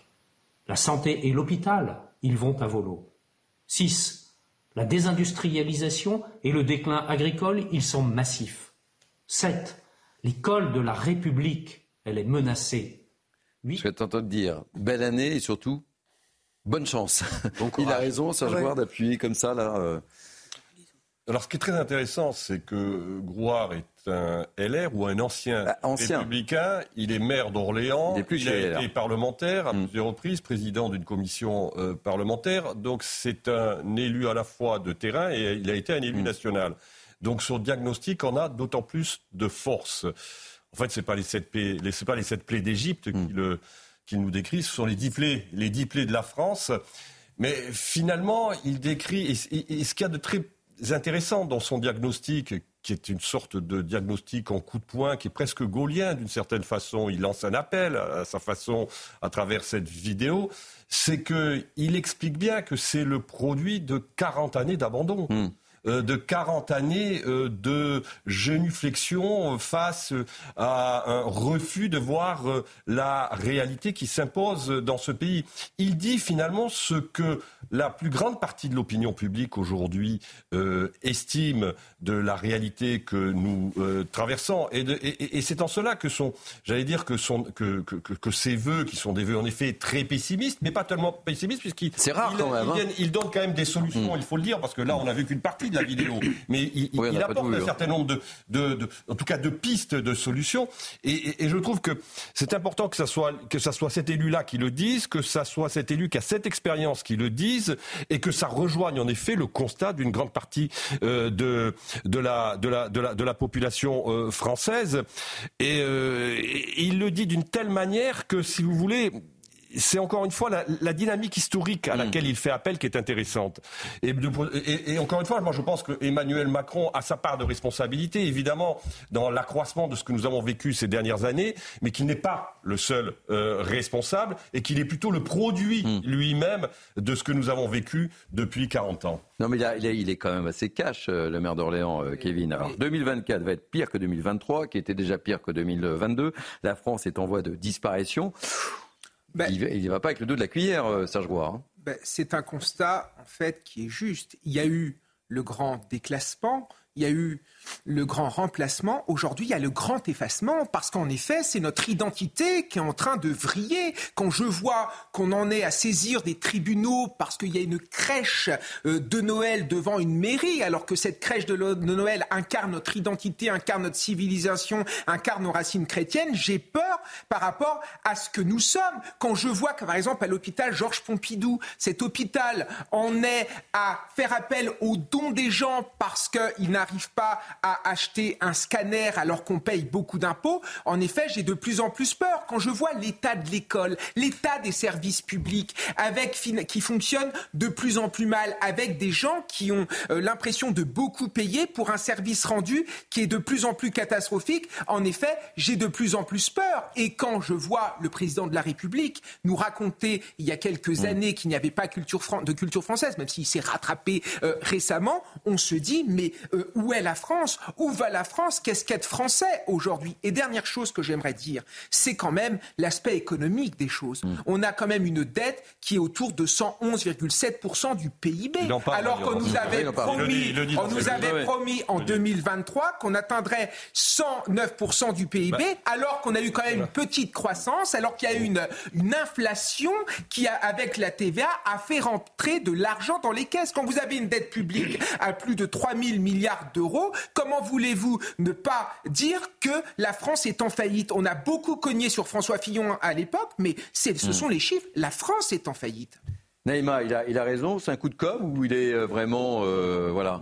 Non, je pense qu'il est sincère. Il est sincère. Il est sincère. C'est effectivement, comme l'a dit Arnaud, un élu de terrain. Il a été aussi C'est pas banal quand même, hein, souhaiter à ses concitoyens des vœux. Mais, moi, alors, c'est intéressant ce que vous venez de dire, Thierry, parce que je me suis posé la question. Je me suis dit, c'est pas des vœux à ses concitoyens pour moi, c'est des vœux à la France. Ah, mais c'est des vœux aux Français, clairement. Ah, ouais, il parle, oui, voilà. français, là. Hein, il là, il parle français. Il parle pas, il parle pas Voilà, il, prend de la hauteur, là. Voilà, il parle, il parle euh, C'est un constat. Euh... Et, et, moi, j'ai le... Donc, effectivement, le titre « La France est en voie de disparition », c'est peut-être aussi le souhait d'un sursaut, ouais. une prise en... D'une réaction, enfin. Parce que tout ce qu'il a égrené, en fait, c'est hmm. pas, pas, même pas de 40 ans. Mais c'est important d'écouter les élus locaux non, mais hein. Dès, 74, dès 1974, moi, je, enfin, je, l'ai lu dans le cadre même euh, des différentes, euh, des différentes politiques, euh, réformes de la politique, hmm. de, enfin non, de, la politique migratoire, hmm. etc. C'est dès 1974. Et pour, pourtant, on a reculé. et après, bah, il y a eu le supranational, malheureusement, l'Europe qui a repris le relais et qui aujourd'hui nous empêche dans notre souveraineté donc c'est un, euh, c'est un des vœux qui se veulent vraiment une alerte et surtout, surtout un sursaut. oui. Je ne veux pas dire, mais ce qu'il dit est assez zémourien, en mmh. l'occurrence. Parce que quand vous lisez le suicide français, mmh. euh, finalement, euh, Éric Zemmour fait un constat qui n'est pas ah si éloigné de ce que je vais vous dire. le clip, Serge Grouard, alors je ne suis pas sûr que Serge Grouard souhaite être forcément associé à Éric Zemmour, mais ils ne sont pas sur la même ligne, mais il y a des points communs, tous les gars. sur le constat, je veux dire, on peut être à peu près d'accord. Et, je voyais, et je voyais sur les réseaux sociaux des attaques contre Serge Grouard ah oui, fait attaquer, assez hein. incroyables. Ah on le traite de populiste parce qu'il dit la réalité. et comme le dit très bien Philippe de Villiers, d'ailleurs qui intervient mm. tous les vendredis soirs sur CNews à 19h et j'ai un grand plaisir à le regarder parce que pour moi, il incarne la France. il dit, il dit la chose suivante. Non mais vraiment, pour moi, c'est une parole, c'est une parole qui est... C'est ambassadeur de cette chaîne. Non mais sérieusement, c'est une parole qui est importante. Il dit le populisme, c'est le cri des peuples qui ont peur de disparaître. Mm. Mais c'est ça le populisme. C'est-à-dire que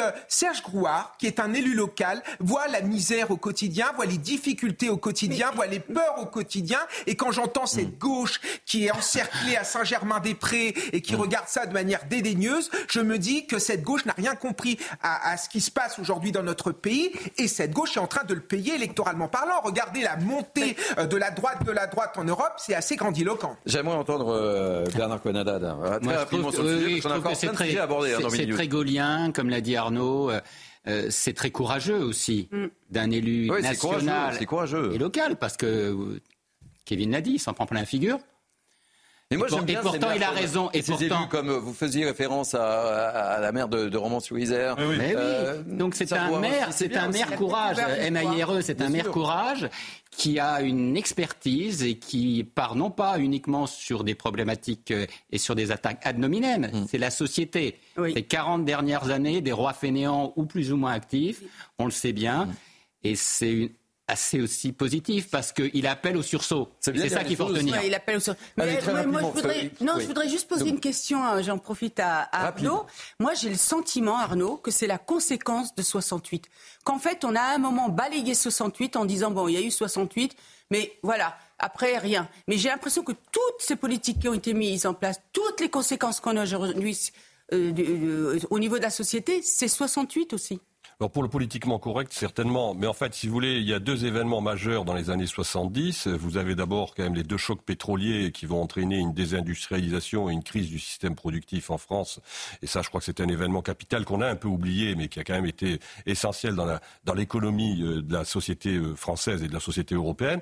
Puis le deuxième élément, qui est un élément majeur, c'est-à-dire qu'à partir des années 70, on a fait le choix d'une immigration qui était une immigration de travail, mais aussi une immigration parfois massive avec le regroupement, le regroupement familial mais il faut se souvenir que quand même Valéry Giscard d'Estaing et Raymond Barre avaient voulu revenir sur la position euh, qu'ils avaient prise, sachant très bien, d'ailleurs Jean-François Poncet, l'ancien ministre des Affaires étrangères, l'expliquait très bien, euh, parce qu'ils avaient très bien compris que ça constituait un appel d'air qui allait poser problème. Malheureusement, le Conseil d'État, à travers euh, le recours d'une association, c'était je ne sais plus laquelle, je veux dire, a, a, maintenu les mesures. Et on parle, Thierry, des fameux primes de retour. Moi, je me souviens, je crois que c'est en 77 à où il y a eu la fameuse euh, prime au retour de, euh, de Lionel Stoléry, les fameux 10 000 francs.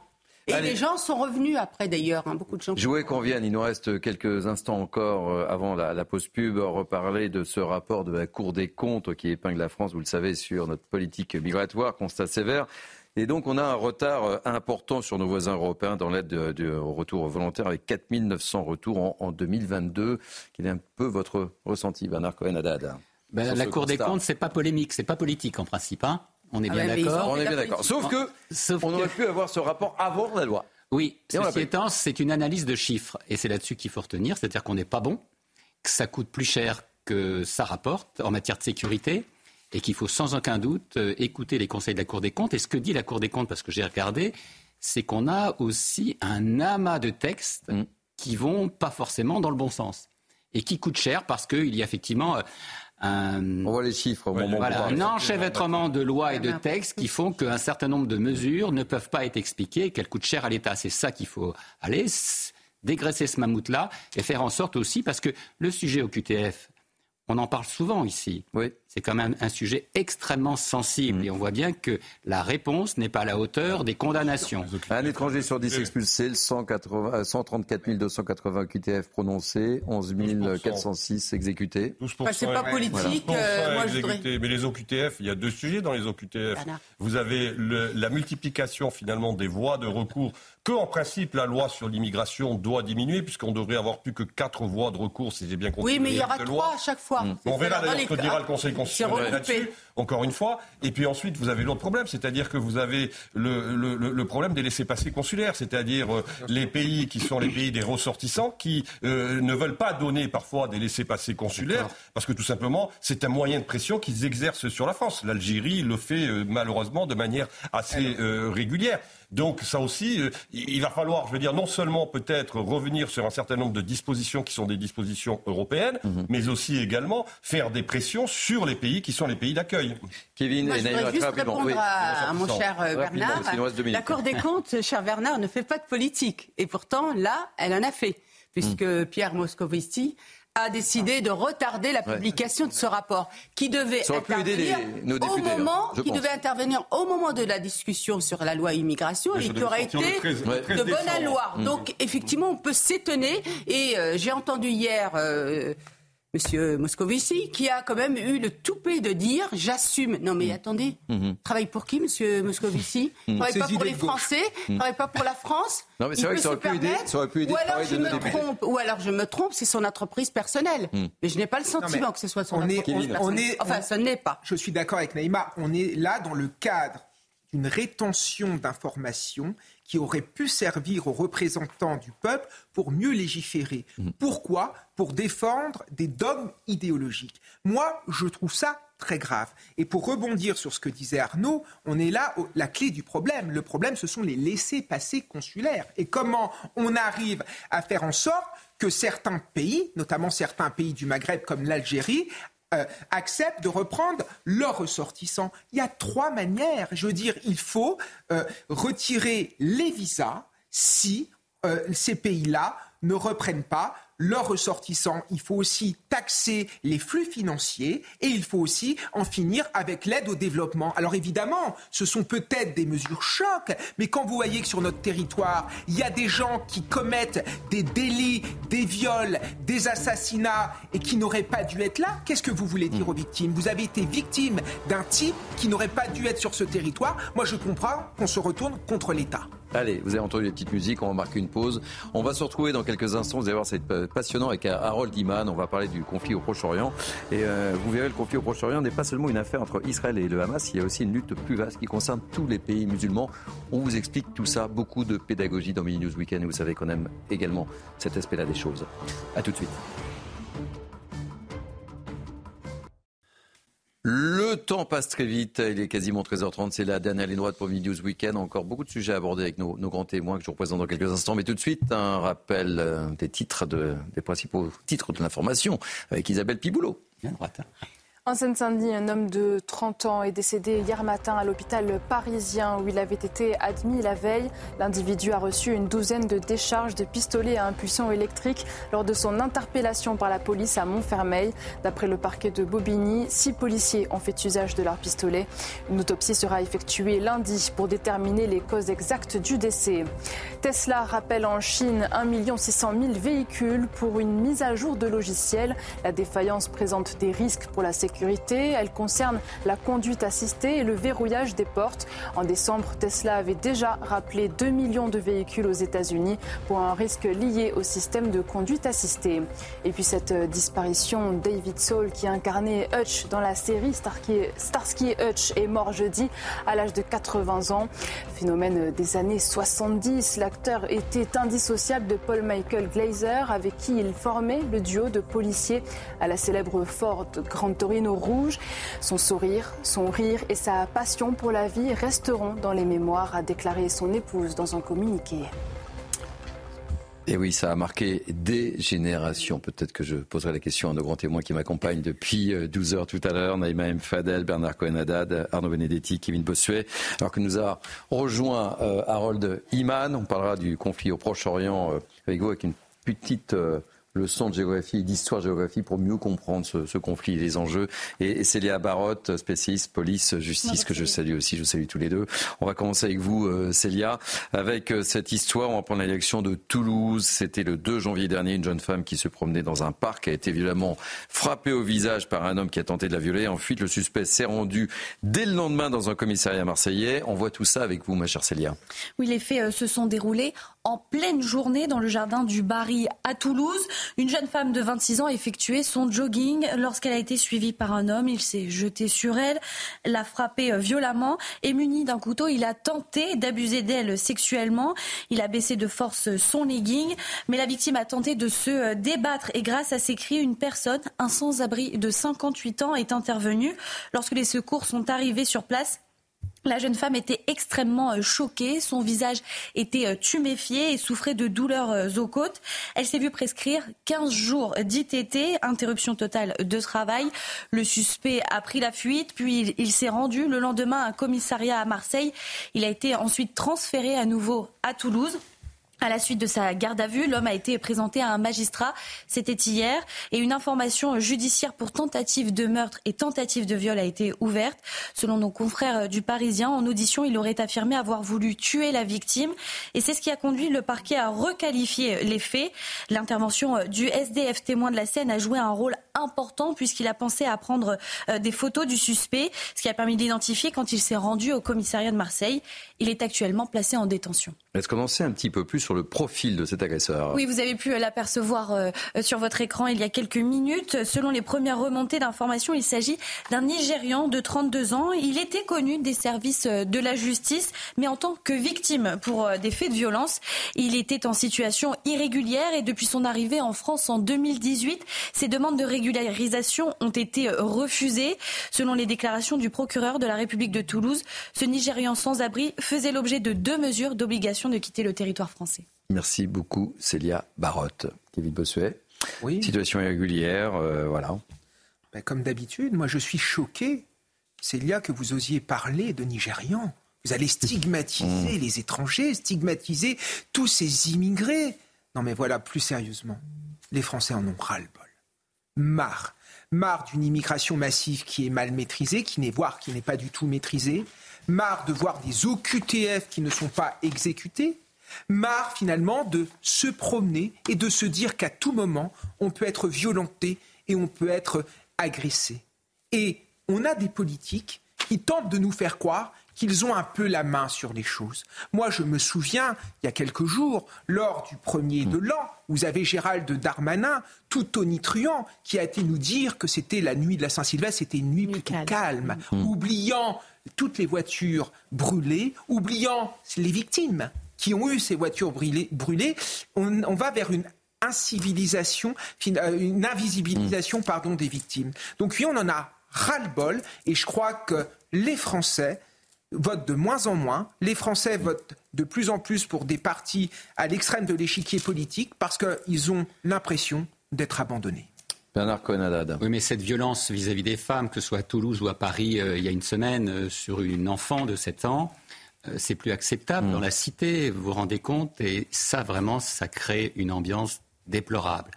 Problème aussi de manque de force de l'ordre, et puis cette, ces EQTF qui restent ici alors qu'ils devraient repartir chez eux. Il y a un vrai sentiment, pas uniquement un sentiment, mais une vraie réalité de difficulté à vivre. Moi, je pense à, ces personnes, ces femmes qui sont aujourd'hui traumatisées. Mhm.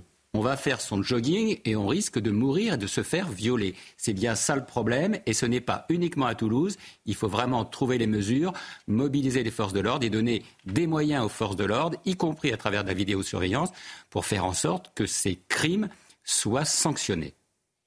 Arnaud Benedetti, un commentaire sur euh, ce fait divers appelé par euh, Célia Barotte. S'il fallait illustrer les conclusions du rapport de la Cour des comptes et s'il fallait illustrer la nécessité euh, d'une loi sur l'immigration qui permette d'essayer, tout au moins, de reprendre un peu en main notre politique migratoire, je crois que ce fait divers, parce qu'il n'est pas d'ailleurs un fait divers, mmh. Parler de faits divers, finalement, c'est ranger dans l'inexistence politique un certain nombre de phénomènes qui doivent être traités politiquement. Euh, vous avez raison de le dire. C'est un fait, c'est un fait politique, malheureusement, puisque la sécurité est un fait politique et il doit être traité par l'État. Ben, je crois que ce, ce drame, qui est un énième drame parmi d'autres, illustre à la fois ce que vient de dire la Cour des comptes et, et la nécessité vraisemblablement euh, de reprendre en main notre politique migratoire.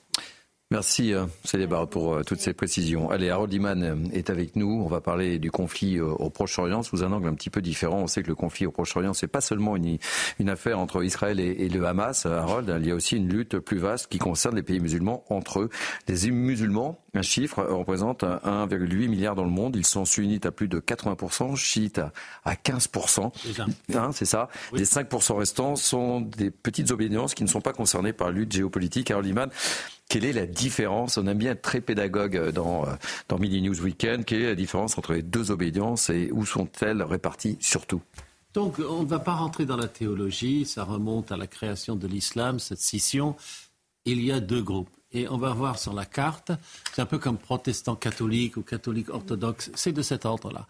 Et euh, si on voit sur la carte, vous voyez que l'Afrique, c'est à peu près dénué de chiites, euh, alors que le Moyen-Orient, alors c'est tout autre chose. Et euh, vous voyez en rouge les pays qui sont à, forte majorité euh, chiite. Euh, il n'y a aucun pays qui soit vraiment à 100% chiite. Il y a des pays qui sont à 100% sunnites par contre. Et sur cette carte, eh bien, vous voyez que la Turquie a une minorité chiite énorme. Ça comptait pendant les élections parce que l'opposant à Erdogan était de cette obédience. Il y a plusieurs catégories de chiites. Mais ce qu'il faut retenir, surtout chez les chiites, c'est qu'ils ont un clergé et il y a euh, en Iran une tendance à voir comme un pape, un pape temporel et religieux qui serait le guide suprême. C'était Khomeini autrefois, maintenant mhm. c'est Ali Khamenei. Alors on parle de la concurrence géopolitique entre les sunnites et les chiites, entre l'Arabie saoudite et l'Iran, mais ça se présente comment, euh, Harold? Alors il y a des alliances qui sont plus ou moins imparfaitement articulées autour de cette question êtes-vous chiite, êtes-vous sunnite en ce qui concerne les régimes. Donc on va voir ce qu'on appelle souvent l'arc chiite. Ça ressemble un tout petit peu à un arc, si on voit sur la carte, et euh, elle part de euh, l'Iran, elle s'étend à l'Irak, elle se prolonge dans la Syrie et elle se termine au Liban. Euh, voilà. Et il y a à peu près un gros tiers des Libanais qui sont chiites, moi, un cinquième des Syriens, mais le régime, attention, de Bachar al-Assad est très proche de l'Iran si proche, et lui-même, Bachar al-Assad, appartient à une secte qui n'est pas tout à fait euh, distant du schisme, il est alawite, bon, c'est un de ces petits groupes. Et puis l'Irak, qui a 60% chiite. Euh, L'Azerbaïdjan, qui est presque totalement chiite, ne joue pas du tout dans mhm. euh, cette, affaire. Pas du tout. Et le Yémen, tout à fait en bas, aux surprises, il y a un groupe de chiites qui bombarde la mer Rouge sans arrêt en ce moment et tout ce qui est en rouge est affilié au groupe, euh, enfin au régime de Téhéran. Les Mollahs, le guide suprême, a son portrait dans les bureaux de tous ces points rouges. Et même, et c'est un peu ça qui est étrange, même des sunnites se sont ralliés au guide suprême. J'aurais une autre question à vous poser, mais on va faire un petit, un petit tour de table. C'est important ces, ces enjeux de, de, placer les choses pour mieux comprendre les, les enjeux de, de, ce conflit qui dépasse évidemment le conflit entre le Hamas et, Israël. Et on voit bien les effets dominos potentiels. Hein. Oui, puis c'est un conflit qui remonte euh, au début de l'islam, hein, Thierry, puisque euh, il y avait l'islam euh, chiite qui représentait la tendance du gendre du prophète, parce que Ali, c'est le gendre du prophète qui est aussi son cousin. Et puis l'islam de Mohamed, qui est l'islam sunnite on voit bien qu'il y a deux versions de l'islam, euh, deux courants deux courants de l'islam, un plus rigoriste, si je puis me permettre, euh, plus militaire aussi, à travers euh, le djihad, c'est cet islam de l'Iran, hein, le chiisme de Khomeini. Hein, c'est ça aussi, il faut le reconnaître. Et puis un islam un peu plus séculier, parfois laïque, comme on l'a vu en Égypte. Euh, avec euh, le sunnisme. Mais aujourd'hui, il y a vraiment des courants avec aussi des moyens supplémentaires. Et puis, il ne faut pas oublier que c'est partagé par des subsides et un communautarisme extrêmement euh, virulent dans nos communautés et dans nos quartiers aujourd'hui. C'est bien de se, poser pour peser les choses et mieux les comprendre. Arnaud Benedetti. Non, mais ce qui est quand on fait ce retour là. Sur le plan, sur le plan historique, ce qui est intéressant, c'est que moi, ce que je crois comprendre, c'est que le chiisme s'est re-radicalisé hmm. avec euh, Roménie dans les années 70, euh, parce que Roménie avait été, il faut se souvenir, euh, expulsé par le Shah d'Iran. Il s'est retrouvé en Égypte et il avait été extrêmement frappé par l'organisation des frères musulmans. Hmm. Donc, il a d'une certaine manière importé la radicalité des frères musulmans euh, dans euh, le chiisme. Et, ensuite, il en a fait évidemment, je veux dire, une, une bannière politique pour renverser euh, le, le chat, le chat, le chat d'Iran. Ensuite, c'est vrai, c'est un conflit millénaire qui existe aujourd'hui entre sunnites et, et, chiites, mais on voit bien que le jeu des alliances n'est pas seulement un jeu des alliances qui est religieux, qui est, il, y a un jeu, il y a un jeu des alliances qui est très politique, et puis il ne faut pas oublier quand même que les Iraniens ne sont pas arabes, ce hmm. sont des Perses. Donc il y a aussi cette logique-là qui vient, d'une certaine façon, se greffer euh, dans ce, j'allais dire, dans la complexité de cette architecture. Alors justement, Harold, dans, la guerre Israël-Hamas, quelle est l'influence de, cette lutte euh, sunnite-chiite Et puis en quoi les Palestiniens sont concernés? Comment se positionnent les djihadistes entre Al-Qaïda et Daesh? Alors il y a les Palestiniens et il y a Daesh et Al-Qaïda. Les Palestiniens ne sont pas chiites, il n'y en a pratiquement pas hmm. du tout. Il y a surtout des, des chrétiens, si on cherchait une minorité. Mais voilà que le Hamas a fait une espèce d'alliance avec le régime à Téhéran et avec le Hezbollah. Vous serez allé là-bas il y a 20 ans, ce n'était pas le cas. Maintenant, c'est le cas. Le djihad islamique, malgré son nom, djihad, c'est plus caractéristique de Al-Qaïda et de Daesh, eh bien celui-là il est aussi aligné sur le guide suprême. Ses dirigeants sont à Téhéran dans des fauteuils avec le guide suprême assis en face d'eux avec son turban noir. Bon, et euh, aussi vous avez le Hezbollah qui, lui, au moins, il est véritablement euh, chiite, et vous avez les forces iraniennes elles-mêmes qui se sont installées en Syrie. Mais voilà, la grande surprise, c'est que le Hamas, c'est Ali qui est sunnite, qui veut un djihad mondial, qui est issu des frères musulmans, on en parlait, eh bien, il s'est allié avec le régime à Téhéran. Donc tout le monde est opportuniste dans cette affaire. Naïm Fadel. Oui, je voulais juste poser une question à Harold. Euh, justement, quel euh, rôle joue l'Arabie saoudite? Parce qu'on sait qu'ils sont dans des relations extrêmement détestables euh, mm. avec l'Iran. Et justement, ce n'est pas du tout dans l'intérêt de l'Arabie saoudite de voir un peu cette, cette, comment cette émergence de l'Iran qui aujourd'hui contrôle toute cette région. Alors, alors oui, l'Arabie saoudite voudrait être le leader du monde sunnite. Hein la monarchie saoudienne, les Saouds, euh, pensent que ce sont eux euh, les véritables califes en puissance. Et ils sont donc irréconciliables avec le régime à Téhéran qui, lui, estime que c'est lui qui devrait être à la Mecque. C'est très très profond comme choc. Mais tout le monde joue et on fait du pragmatisme à tout va. Et donc l'Arabie saoudite c'est un peu rapproché de l'Iran parce qu'il veut un peu comprimer les, le Hamas et les frères musulmans qui, eux, bizarrement, veulent renverser la monarchie saoud. Donc, si vous avez vu la série Les Borgia à la télévision, on est un peu, un peu dans cette ambiance-là. Vous ne savez plus hmm. quel jour qui sera allié de qui. Je ne pensais pas euh, qu'on puisse faire ce raccourci, mais dans le News Weekend, évidemment, il y a Carole qui puisse faire ça.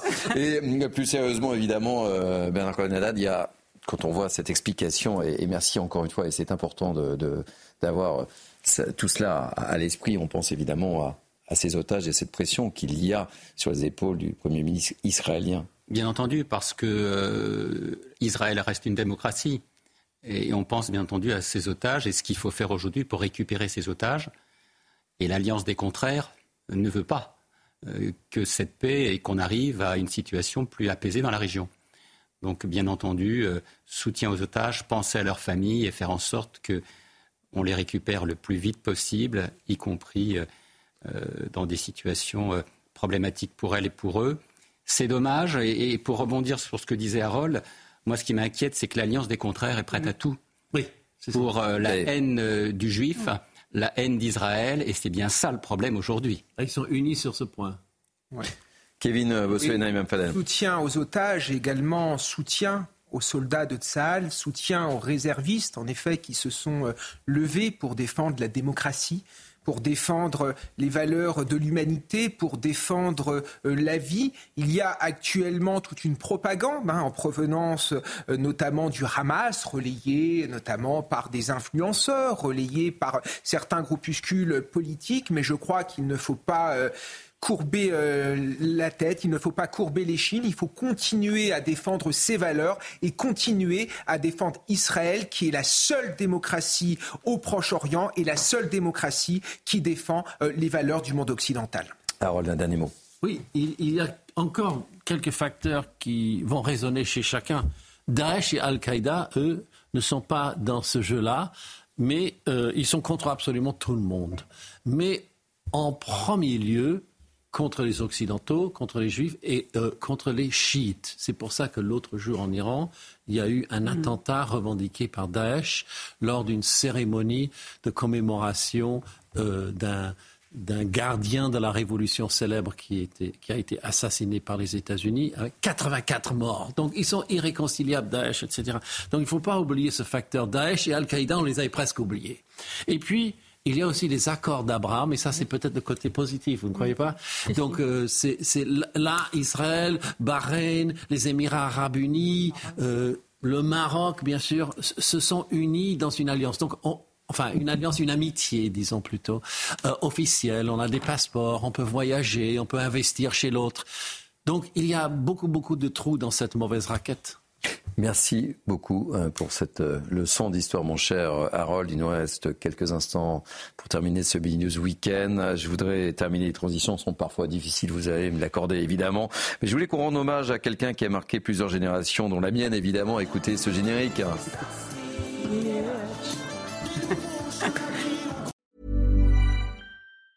Hey, it's Danny Pellegrino from Everything Iconic. Ready to upgrade your style game without blowing your budget? Check out Quince. They've got all the good stuff shirts and polos, activewear, and fine leather goods, all at 50 to 80% less than other high end brands. And the best part? They're all about safe, ethical, and responsible manufacturing. Get that luxury vibe without the luxury price tag. Hit up quince.com slash upgrade for free shipping and 365 day returns on your next order. That's quince.com slash upgrade.